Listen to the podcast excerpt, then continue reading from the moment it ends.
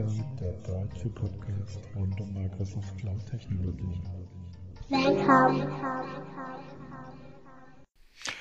Herzlich willkommen, Herrles in the Cloud, Folge 10, kleines Jubiläum, Marco. Stimmt's? Ja, kleines Jubiläum. Ähm, und wir haben gedacht, die, die Folge wird so gut, äh, da wir ja jetzt ja beide ähm, fast 24 Euro investiert haben, ähm, dass wir so einen Qualitätssprung machen, dass wir genau wie Microsoft ähm, Windows 9 ausgelassen haben, wir direkt von Folge 8 auf 10 springen. Eigentlich ist es geschummelt, eigentlich haben wir schon 10, ähm, 11, weil wir bei 0 begonnen haben und das war genau ja mein Problem am Anfang. Das heißt, heute werden wir euch mit besonderer Qualität überzeugen. Ich glaube, die Zuhörer sind jetzt genauso verwirrt wie ich. Äh, Folge 10, Folge 11, Folge 9. Ähm, wir sind jetzt bei Folge 10 und basta. Ja, viel spannender wird es natürlich, wenn man die Analogie weitertreibt, ob wir jetzt quasi ähm, immer bei Folge 10 bleiben wie Microsoft ähm, oder das wie Mac OS X macht. Ähm, hätte ich 10 sagen müssen. Ähm, 10.1, 10.2, 10.3. Ja, wir machen jetzt ab sofort Podcast as a Service und äh, nennen jetzt jede Folge 10. Gut, lass uns mit den News beginnen. Ähm, ich habe, äh, glaube sogar heute Morgen kam äh, auf dem äh, Community-Blog von Microsoft quasi eine ziemlich coole Message, ähm, die quasi die Updates zusammenfasst. Und da sind coole Sachen dabei. Einmal kann ich jetzt in meinem OneDrive-Client ähm, die Autopause-Funktionen einstellen. Das heißt, bei Metered Connection macht er automatisch eine Pause, ja, nein. Also will ich das? Dann geht ja viel nicht mehr. Ich kann keinen Rechtsklick machen, kein Sharing machen. Ähm, und bei On Battery. Das heißt, ich habe dafür jetzt zwei neue Settings bekommen und kann dann sagen, hey, wenn ich auf Battery bin, ist mein Standard, warum sollte ich da nicht synken? Ja? Oder der andere, der sagt, ich bin eigentlich immer auf einer Metered Connection, wenn ich darauf Rücksicht nehmen muss, dann komme ich nie zu einem Sync. Ähm, das heißt, die Leute sind jetzt äh, beglückt worden mit einem Setting im, in der OneDrive-Exe. Mhm, mh. Zusätzlich ähm, kriegen wir quasi ähm, die SharePoint Sharing Settings im neuen SharePoint Admin. Mich hat letztens ein Kollege darauf angesprochen und ich war fast der Meinung, dass es das SharePoint Sharing auch in SharePoint Admin Center natürlich pflegbar ist, war es aber nicht. Du musstest in das alte Center zurück mhm. oder ins OneDrive Admin Center. Das ist mal eine Newswert, das ist jetzt quasi auch im neuen Admin Center. Sehr gut, sehr gut. Und der letzte Part ist auch einer meiner Lieblingspunkte. Ähm, wir machen ja mit unseren Lifecycles oder in den Projekten, wo wir mit unterstützen, quasi pro Team, abhängig der Klassifizierung, unterschiedliche Sharing-Einstellungen. Also mal geht Anonymous Link, mal geht nur ein bisschen was und in der letzten Version können wir sogar ähm, Blacklists und Whitelists setzen. Das heißt, ich kann Domänen verbieten oder Domänen erlauben. Der User fragt sich dann immer, ich konnte mit dieser ähm, Person nicht teilen, weil der Admin, der IT-Admin das sagt. Und neu ist jetzt, ich kann über einen PowerShell einen Link setzen, der das erklärt. Zum Beispiel dann dort die Domänen auflistet, mit denen ich sharen darf. Ähm, also das ist eine ziemlich coole Sache. Und dieses Domain-Sharing, mal ganz kurz noch, kann ich das jetzt pro Team machen oder ist das global? Genau, also generell kannst du es global einstellen, mhm. ähm, aber es gibt quasi im Befehl-Set äh, für Set SPO Site, kannst du das einstellen, dass es quasi, kannst du das pro Team-Site ändern. Mhm. Und wir haben das jetzt so weit automatisiert, dass du das quasi über unser, unser Lifecycle-Tool ähm, machen kannst. Das mhm. heißt, sobald du die Klassifizierung auf ähm, zum Beispiel äh, Partner Restricted macht und du hast halt fünf Partnerdomänen, mit denen du normalerweise arbeitest, mhm. ist dann sichergestellt, dass zumindest auf der SharePoint-Ebene nur noch quasi mit diesen fünf äh, Domänen geteilt wird. Mhm. Also Okay, also nochmal der ganze Workflow. Ich wähle, ich mache ein neues Team, ich wähle dann die, ähm, das Label aus, Partner Restricted, und da hast du dann die Logik hinten dran mit dem Lifecycle-Skript oder mit, zusammen mit dem äh, PowerShell-Skript, was du gerade erwähnt hast, ähm, kannst du dann einen Link setzen, der da angezeigt wird und da steht dann drin, welche, welche Domain, äh, mit welchen Domänen wir es. Naja, der Link ist immer derselbe, der ist tatsächlich tenant-wide. Okay, dann okay. habe ich dich falsch verstanden. Der Link ist immer tenant-wide. Das heißt, immer wenn eine, du konntest nicht teilen, weil dein IT-Admin das gesagt hat, mhm. da können sich die IT-Admins endlich mal wehren und sagen, es war jemand ganz anders, der es verboten hat. Mhm. Er muss das nur umsetzen. Dann kannst du aber da drinnen halt erklären, wenn du eine Klassifizierung von Confidential hast, darfst du das. Wenn du eine Klassifizierung von äh, Partner Confidential hast, dann sind folgende fünf Domänen erlaubt. Mhm. Okay. Ja? Und vorher warst du da halt aufgeschmissen. Du standst in einem Share-Dialog und wusstest nicht, wie kann ich mich an äh, den Admin meines Vertrauens wenden. Also eine weitere Seite, ähm, die man irgendwo hosten muss. Es, kommen ja so in dem ganzen Future Workplace-Szenario kommen schon so ein paar Seiten zusammen irgendwie, wo man den Usern irgendwelche Infos geben muss ja. zu, zur Konfiguration. Ne? Genau, allein wie hätte ich gerne denn so eine Namenspolicy gerne, mhm. gerne da umgestellt. Und es sind schon, also richtig, richtig coole Sachen. Wie gesagt, wichtig ist, ich kann es einstellen. Das kann auch nachher auch alles auf dieselbe Seite gehen, ähm, wo quasi das Gesamtkonstrukt erklärt wird. Ähm, aber wie gesagt, jetzt die Option zu haben, da hat Microsoft anscheinend genügend Feedback bekommen, dass es nicht transparent genug ist. Und gerade im Sharing-Bereich, im Teilen mit externen, ist, glaube ich, Transparenz einer der, der wichtigsten Effekte. Mhm. Ja, Marco, erinnerst du dich noch, dass ich mal einen Kaffee für dich gemacht habe? Immer wieder. Ich weiß nicht, wie oft wir das jetzt auch schon im, Holo im Podcast hatten. ähm, genau. Nee, ähm, kannst du wieder machen, wobei es, glaube ich, jetzt schwieriger wird, da ranzukommen. Die HoloLens 2 ist announced worden auf der äh, MWC von Satya Nadella himself, glaube ich sogar. Ähm, und ich habe euch in die Shownotes quasi einen Link reingepackt. Die Jungs von, von MS Power Users haben nochmal so ein paar Titbits, nennen die es, halt ein paar Specs und Details nochmal dazu gemacht. Ähm, View of Field ist größer geworden, wie viel größer ähm, und noch ein paar andere Sachen. Ähm, schon cool, aber ich glaube, der, der Consumer-Hype ist raus, plus Microsoft adressiert es, wenn ich das richtig verstanden habe, jetzt tatsächlich einfach auf Enterprise. Das heißt, ähm, ich weiß gar nicht, ob wir sie kaufen könnten, abgesehen davon, dass sie 3500 Dollar kostet. Ähm, ist es, glaube ich, tatsächlich jetzt einfach ein, ein gibt es einen anderen Zugang dazu. Ja klar, aber ich glaube, es ist nicht der Wunsch, es, es, fehlt nicht an dem Wunsch, es auch für den Consumermarkt zu öffnen. Ich glaube einfach, sie kriegen die Technik momentan nicht günstiger hin und deswegen ähm, richten sie sich momentan auf Enterprise-Kunden aus. Ja, weiß, vielleicht nicht nur, weil man dann immer ein Premium verlangen kann, ähm, aber du hast recht. Und ich glaube, sie suchen jetzt einfach eher gezieltere Use Cases. Also, wenn ich mir ganz kurzes Demo habe ich mir angeguckt, es muss halt, das Eye-Tracking ist jetzt mit drin, ähm, das Hand-Tracking ist viel besser geworden. Das heißt, viele der Gesten, die du sonst machen musstest, ist ähm, quasi weg oder ähm, verschwindet. Das heißt, die Usability wird viel besser. Aber wenn man mal realistisch ist, im Spielebereich bin ich auch der Meinung, dass sich VR noch nicht durchgesetzt hat und obwohl andere das schon seit Jahren versprechen. Ähm, ich glaube, dass es gerade auch bei der, bei, bei der Weiterentwicklung es viel besser ist, wenn Leute mit einem konkreten Fall herkommen, weil wenn es um Spiele geht, Consumer-Bereiche, ja, dann hast du ja immer noch Leute, die nicht die HoloLens haben ähm, und für die muss das Spiel auch funktionieren. Wenn du einen Enterprise-Case hast und ähm, du sagst, okay, das ist jetzt genau der, der Use Case, ähm, nehmen wir wieder, ähm, Aufzug reparieren, dann sind einfach alle meine Techniker über kurz oder lang damit ausgestattet und ich habe ein und dasselbe ähm, äh, Ding, das ich entwickeln kann, kann ganz spezifisch hinzugehen, statt das auch noch in anderen Optionen anzubieten. Mhm. Okay. Ja.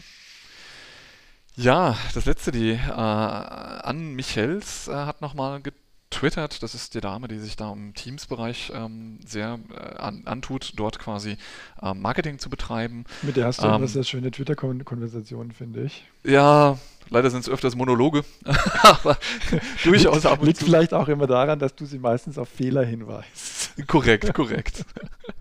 aber auch hier haben wir potenziell wieder einen Fehler gemacht. Ähm, nein, ähm, wenn ich in Offenbach unterwegs bin oder auch wenn ich die Jugend sehe, ist es unglaublich, was die Leute mit Sprachnachrichten mhm. ähm, machen. Also ich glaube, die Kids verwenden nur noch Sprachnachrichten. Mhm. Vielleicht liegt es ohne jetzt Offenbach zu nahe zu treten, am, am, eingeschränkten Wortschatz oder generell der Jugend, dass sie ihren Wortschatz quasi verloren hat und nicht mehr tippen mag. Ähm, aber ähm, die sind ja dann nur noch hin und her. Man kriegt sie auch mit, weil irgendwie kann man das anscheinend auch nur abhören, wenn es auf dem Lautsprecher ist. Ich verstehe das nicht, ich bin ja vielleicht zu alt dafür. Ja, grundsätzlich also, ist die Handyhaltung, glaube ich, eine andere wie bei uns. Also wir haben ja meistens das, das, Handy am Ohr und die halten es ja meistens so mit dem Mikrofon vor den Mund. Ne? Ähm. Das ist faszinierend. Am Anfang habe ich immer gedacht, also ich wusste am Anfang wirklich nicht, was die machen, bis ich realisiert habe, dass das in der Regel dann immer WhatsApp-Sprachnachrichten sind. Ich dachte, da ist vielleicht irgendwas kaputt oder die Leute verstehen sie nicht. Mhm. Aber nee, anscheinend zeichnet man so Sprachnachrichten in, in WhatsApp und Co. auf. Ja. Also wir kommen aus einer Generation, da hieß es halt Walkie-Talkie. der eine spricht, der andere hält die Klappe, der andere macht. Ähm, und ja, ich glaube, selbst Apple hat das doch mit der Smartwatch, Apple Watch auch eingeführt, so eine Walkie-Talkie-Funktion, ne? Tatsächlich weiß ich nicht. Also da an unsere äh, Apple-User, ich glaube. Ja, wobei das Coole jetzt an der Technologie in Anführungszeichen ist, ist ja, dass du ähm, diesen Zeit, dass der Zeitversatz dir ja nichts ausmacht. Ja, bei Walkie-Talkie, da hast du ja schon erwartet, dass relativ zügig auch eine Antwort kommt. das ist richtig. Aber das ist genau das andere. Ähm, weißt du, das geht ja dahin, das ist ja wie ein Anruf. Ähm, ich kann den anderen ja dann auch nicht mehr stoppen. Also das heißt, wenn ja einer äh, seine, seine Lebensgeschichte erzählen will, dann bin ich gezwungen, das mehr oder minder anzuhören. Also ich kann nicht unterbrechen und sagen, du, äh, ich äh, muss mal auf Toilette und äh, ich habe keine Lust mehr, ich habe Wichtiges zu tun. Ähm, nee, der kann da einfach über Stunden reinquatschen und du hast keine Chance. Und wenn irgendeine wichtige Info drin ist, du kannst es nicht mal eben screenen. Beim Autofahren, ja, kannst du es abspielen. Mhm. Dann hört der Rest, was da alles passiert. Also, ich finde die Funktionalitäten ein Horror, aber das muss wirklich daran liegen, dass ich zu alt bin. Möglicherweise, ja. Aber ich finde es auch nicht gut. Aber vielleicht aus, aus den gleichen Gründen. So, war ja zwar eine Business News, aber mach du mal richtige Business News. Ja, also gestern war, glaube ich, der Big Announcement Day irgendwie. So viele gab es schon länger nicht mehr oder solche, so viele großen, die uns irgendwie tatsächlich interessieren. Ähm, Microsoft hat da zwei, drei Sachen rausgehauen. Ähm, über zwei wollen wir mal kurz sprechen, oder über eins wollen wir mal kurz sprechen, über das andere reden wir gleich noch ein bisschen länger. Ähm, das erste ist, ähm, es gibt eine Erweiterung für den ähm, Windows Defender ATP. Das nennt sich Microsoft Threat Experts. Das sind also Microsoft-Kollegen, ähm, Security-Experten, die man ähm, in Hunting-Fällen hinzu ziehen kann. Was heißt das jetzt? Das bedeutet, hört sich geil an, oder? Das klingt der Steinzeit. Also lass uns das Mammut erlegen. Was heißt das? Also, ähm, Windows Defender ATP hat ja mittlerweile eine sehr umfangreiche Hunting-Oberfläche. da kann ich in Logfiles ähm, verschiedenste Queries absetzen, ähm, kann nach allem Möglichen äh, suchen und kann ähm, so herausfinden, was da gerade vor sich geht in meinem Netzwerk, ähm, welche Malware da mit welchem ähm, Command-and-Control-Server spricht ähm, oder wo sie sich hin ausgebreitet hat und so weiter und so fort. Und wenn mir da was komisch vorkommt oder wenn da vielleicht auch schon gerade ein Alert irgendwie am Aufpoppen ist, ein wichtiger Alert, ähm, und ich gar nicht so genau weiß, ähm, was es jetzt bedeutet und wie ich jetzt damit umgehen kann, ähm, dann kann ich da jetzt in Zukunft ähm, einen äh, Microsoft Threat-Experten mit hinzunehmen, der mir da hilft, es zu bewerten und auch gegebenenfalls Gegenmaßnahmen einleiten kann. Aus der Konsole heraus geht es, ja. Ähm, ja, sind wir mal gespannt, wie sich das ähm, aufbauen wird, ähm, was es auch kosten wird. Ähm, auf jeden Fall ein recht spannender Service, wie, wie ich finde. Das wird die erste P3-Lizenz dann, oder?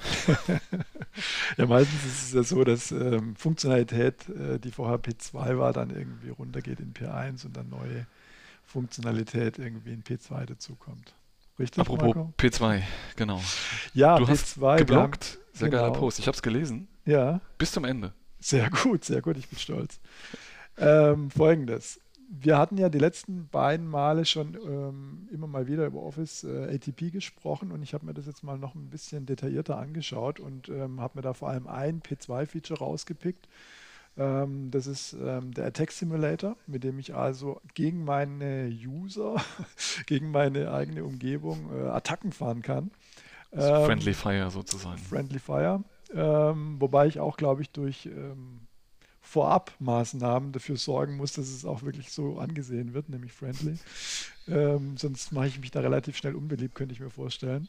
Aber das steht alles in meinem Blogpost, könnt ihr gerne lesen. Ähm, mttc.com.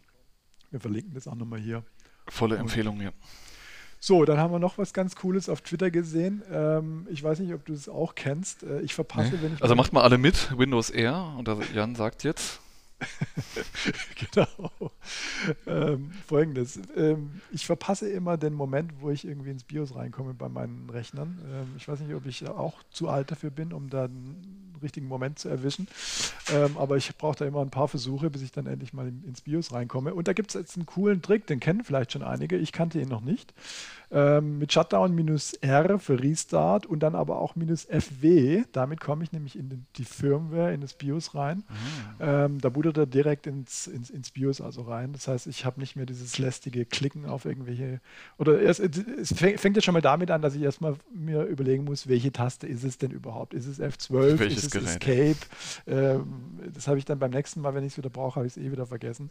Und ähm, das ist ganz cool hier mit dem äh, minus FW. Genau, ich kannte immer nur R-S-T0, um meinen SharePoint-Server zu restarten, dass ja. die es auch wirklich tun. Okay. Coole Sache. Ja, ich würde sagen, wir haben genug News für heute. Ähm, wir machen mal mit dem ersten Thema weiter. Let's go. Ähm, damit sind wir schon beim zweiten Announcement. Ich hatte ja gesagt, gestern gab es zwei oder drei ähm, Announcements von, von Microsoft, größere Announcement. Und eines der größten war eben das Azure Sentinel. Ja? Das hieß früher Azure Security Insights. Was ist das? Das ist ein SIEM, also ein Security Information und Event Management System, ähm, mit dem ich also aus verschiedenen Quellen ähm, Event-Logs, ähm, Tracking-Daten, Audit-Logs und so weiter ziehen kann, um sie dann konsolidiert darzustellen und auch konsolidiert irgendwie in Dashboard-Grafiken irgendwie ähm, reinzukriegen. Wie findest du das, Marco? Coole Sache. Das ähm, hatte eine Zeit lang den, denselben Hype-Status wie Bitcoin und AIKI. Ähm, aber tatsächlich, ähm, wir sind in vielen Projekten ja damit betroffen, ähm, gerade aus der, der O365-Sicht, dass das Audit-Log nach 30 Tagen weg ist. Ähm, und da hat man sich immer nach einem 7 gesehnt. Äh, da gibt es ja auch verschiedene Angebote, quasi auch in dem Office 365 oder Azure AD-Umfeld, ähm, die das machen, aber das war in der Regel immer teuer und ich bin sehr gespannt im Endeffekt. Ähm, hatte leider noch keine Zeit reinzugucken. Ähm, aber ja, coole Sache ist vom, vom Hersteller zu bekommen, der potenziell ja am besten wissen müsste, wie er seine Dienste dort anbindet. Ja. Ja, nicht nur, ähm, also das, das, ist ein Punkt, den du ansprichst, dass man die Daten da entsprechend lang aufbewahren ich kann. Das ist der essentiellste Punkt. Also ja. ohne die Daten wäre das relativ sinnfrei. Ja, gut. Ähm, es gibt auf jeden Fall noch einen weiteren Punkt, ähm, und zwar ist es die Konsolidierung an sich. Ähm, wenn du jetzt mal irgendwie mit Kunden sprichst, ähm, die wissen alle gar nicht genau, an welchen Stellen da irgendwie Security-Sachen nachzugucken sind. Da gibt es Identity Protection, ähm, das Azure AD mit Audit Logs, äh, mit, mit Sign-in-Logs. Ähm, es gibt Office 365 Security and Compliance Center äh, mit Alerts und Dashboards die Cloud App Security, alles verschiedenste Portale mit unterschiedlichsten äh, Grafiken, Dashboards, Alerts und so weiter. Und hier ist eben der, der, Gedanke, das alles zu konsolidieren, zusammenzunehmen. Man kann da also Konnektoren aufbauen zu den ganzen genannten Systemen, ähm, auch zu AIP zum Beispiel, selbst zu äh, Log Analytics. Das heißt also auch, ich kann die, die ähm, Security Logs von den Clients, von den Windows 10 Clients einsammeln und kann die auch damit reinnehmen. Das heißt, ich habe nachher einen riesigen, wie sagt man da heute, Data Lake. Ähm, Data Lake, genau, um der ähm, Microsoft-Technologie zu bleiben. Ja. Genau. Und kann darauf im Prinzip dann aufbauen. Ja. Ähm, kann auch andere Systeme mit ein, einbauen, nicht nur Microsoft-Systeme, ähm, auch On-Premise-Systeme, Firewalls, falls, falls ich sowas noch verwenden möchte. Ähm, oder auch andere Cloud-Dienste wie AWS oder sowas. Ja, und dann kann ich das, wie gesagt, zusammennehmen, kann das in, da in, in, in, Dashboards anschauen. Ähm, habe dann auch ähnlich, ähm, wie äh, ich es gerade eben erwähnt habe, bei Windows Defender ATP so eine Query-Sprache, mit der ich über alle Daten drüber gehen kann und mir da ähm, ähm Queries bauen kann.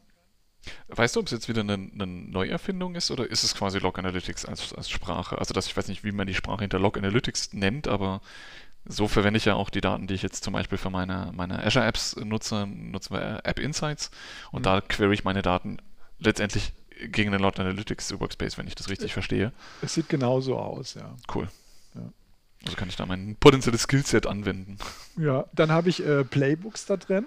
Das ist auch eine ganz lustige Geschichte. Da kann ich also auf Alerts reagieren mit so einer grafischen Oberfläche. Kann also sagen, wenn ein bestimmter Alert auftritt, dann soll er zum Beispiel ein Ticket in meinem äh, ServiceNow, in meinem äh, Ticketing-System erstellen. Ähm, außerdem, außerdem oder oder ähm, soll er äh, in einem Teams-Channel ähm, was posten. Und er kann auch eine Mail schreiben mit einem Approval-Vorgang. Das heißt, äh, irgendjemand sagt, ähm, hier, das und das ist passiert. Ähm, du bist derjenige, der jetzt entscheiden muss, ob man diesen User blocken oder ob man diese IP irgendwie blocken oder sonst irgendwas. Ähm, drück mal hier auf den Knopf, dann machen wir das automatisch für dich. Ja. Cool. Genau. Da gibt es dann schon also ich weiß nicht, wie viele Info Insights du jetzt schon hast, aber im Endeffekt gibt es da dann schon quasi die vorgefertigten. Wir, wir gucken ja quasi eh schon. ATP-Konsolen erzeugen Sachen. Ähm, wir haben, ich bin letztens hier bei uns negativ aufgefallen, weil wir Power BI-Berichte sharen, die ähm, SharePoint-Daten abziehen und dann kam dann immer, oh, von extern wurden fünf SharePoint-Dateien runtergeladen. Ähm, Gibt es da dann quasi auch direkt schon so vorgefertigte Templates, die Microsoft einspielt und sagt, hey, wenn sowas kommt, also wenn, wenn die Korrelation kommt, wenn auf dem Windows-Log äh, das kommt und in ATP das kommt oder in, in Office 365 das kommt, dann haben wir ein Problem?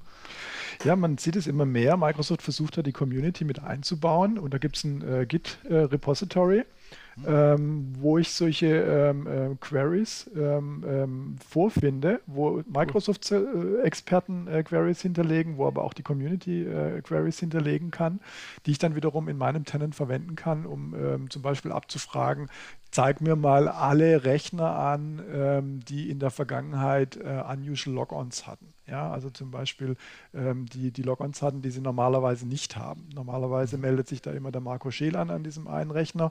Jetzt hat sich da plötzlich der Geistbauer angemeldet. Was ist da los? Ja? Okay. Genau. Ja, soviel zum Thema Azure Sentinel. Ähm, wie gesagt, gerade in die Preview gegangen. Ähm, ich habe es mir in meinem Tenant schon mal ein bisschen angeschaut. Ähm, die bauen da noch immer mehr Konnektoren dazu. Wird auf jeden Fall ein spannendes Produkt für uns werden.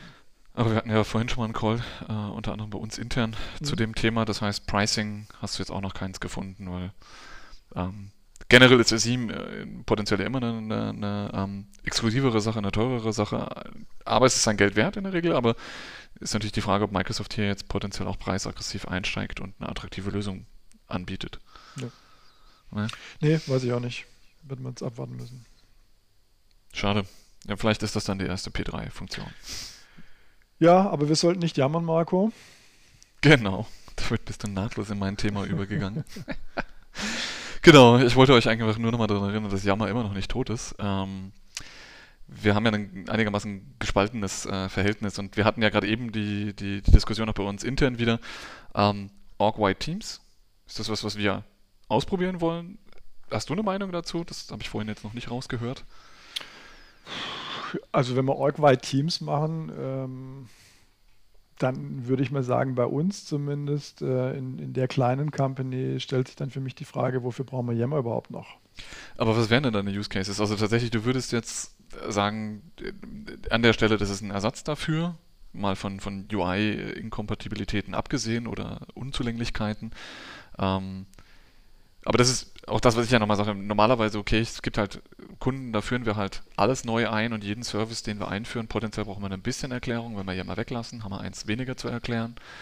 Auf der anderen Seite ist es in den meisten Modern Workplace-Projekten, die wir machen, ähm, durchaus so, dass wir quasi immer eine Yammer-Community beistellen. Weiß nicht, ist ist schon oft so das Szenario mhm. bei uns, oder? Ja, also wir haben uns jetzt, User sich dann unterhalten können. Ich bin jetzt gerade in einem Projekt, da hat man sich jetzt gegen Yammer entschieden, ähm, auch ein bisschen gegen meinen Rat hin.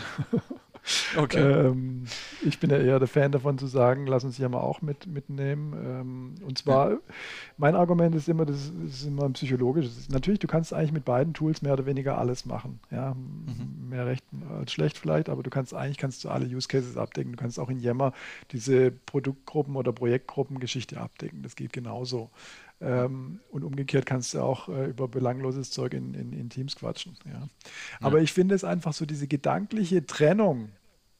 Das eine ist so meine Projektarbeit, meine Teamarbeit, Teams. Mhm. Und das andere, das ist eher so ähm, nach Interessensgebieten geordnet. Ja? ja. Da geht es jetzt um äh, eine bestimmte Technik oder sowas wie bei uns. Ja?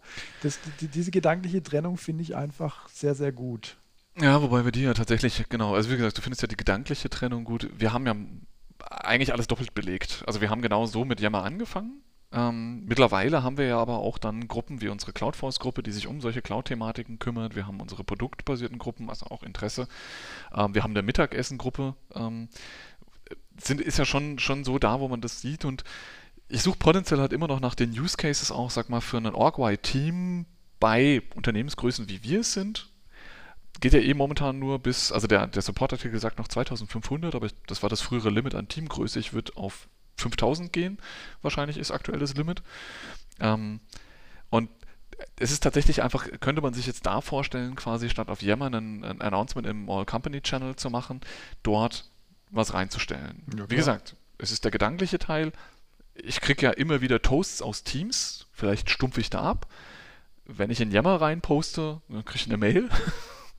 ähm, war vielleicht nicht das optimalste Beispiel, aber also wie du schon sagst, ich habe einfach nochmal so eine gedankliche Trennung. Mhm. Aber das würde ja bedeuten, wie du gerade sagst, das muss man ja auch so einführen. Man kann halt nicht einfach sagen, ey, ihr habt alles, macht doch was ihr wollt.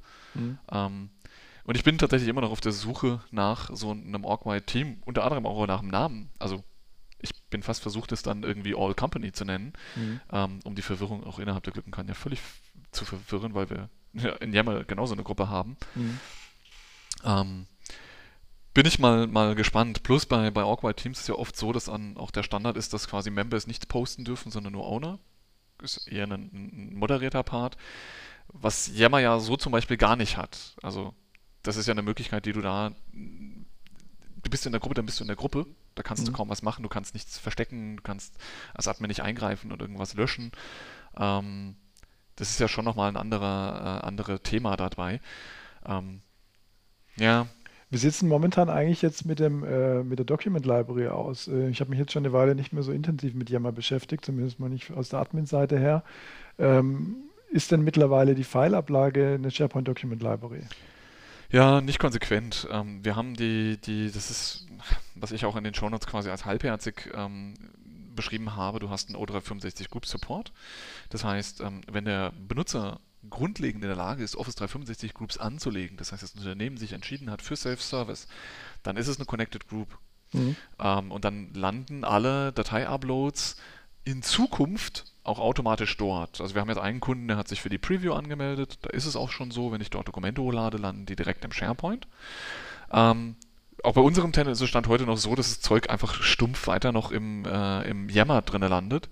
Damit halt auch US Storage äh, based noch immer ist. Ähm, das heißt, das ist der. Und das andere ist, ja, das haben wir, dann sagst du, okay, ich mache das getrennt, ich will eine Art Führerschein haben, da hatten wir auch schon mal drüber gesprochen, für Leute, die Gruppen anlegen. Mhm. In Yammer erzeugen die Leute, die den Führerschein gemacht haben, halt trotzdem weiter Gruppen, aber sie sind nicht mehr connected. Das heißt, da fehlt der SharePoint dahinter. Mhm. Da ist der Upload immer quasi in die Yammer-basierten Sachen. Ich kann auch in Yammer das überhaupt nicht verbieten. Wenn der User eine Yammer-Lizenz hat, dann kann er Gruppen anlegen. Ja? Mhm.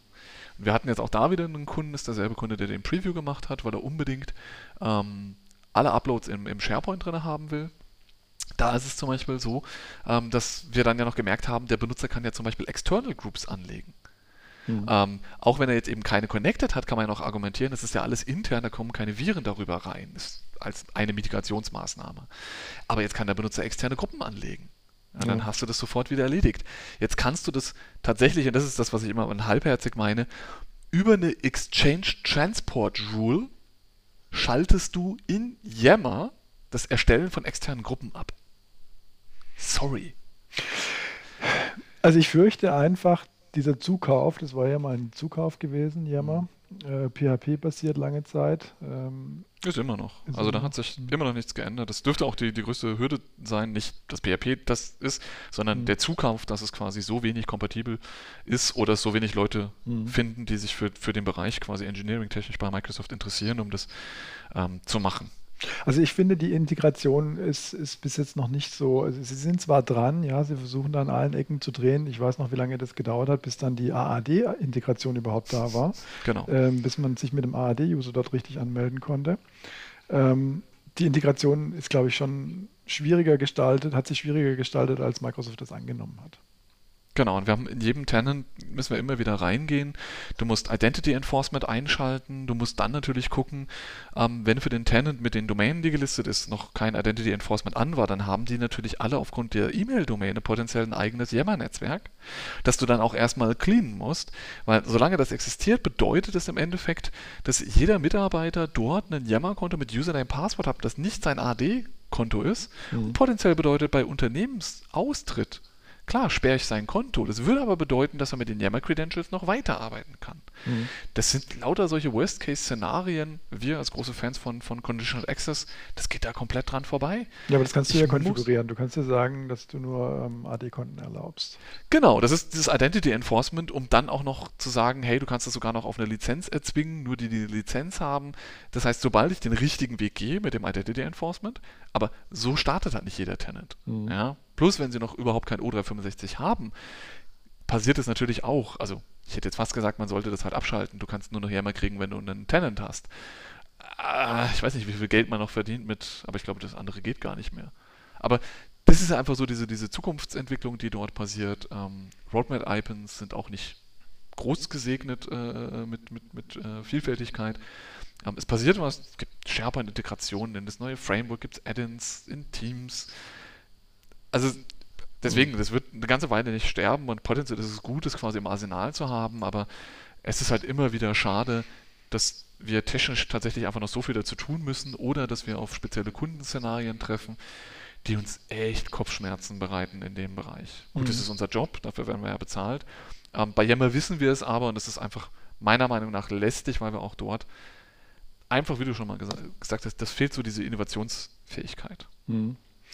So, das heißt also, wenn du in Zukunft von neuen Kunden gefragt wirst, ähm, soll ich denn neben Teams auch noch Yammer einsetzen, dann ist das da, dann kommt deine Standard-Beraterantwort, it depends. Ja.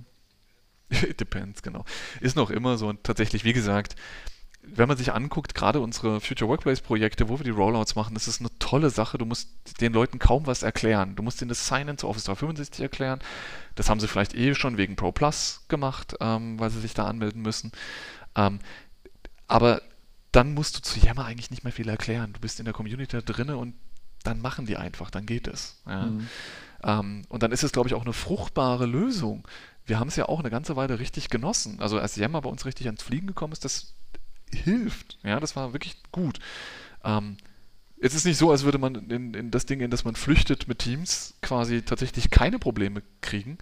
Ähm, ich, vorhin wieder, während wir unsere Calls machen, ähm, ist mein Rechner mit Video und allem drum so ausgelastet, dass ich fast nichts mehr machen kann. Mhm. Ähm, also da gibt es auch noch viel Room for Improvement.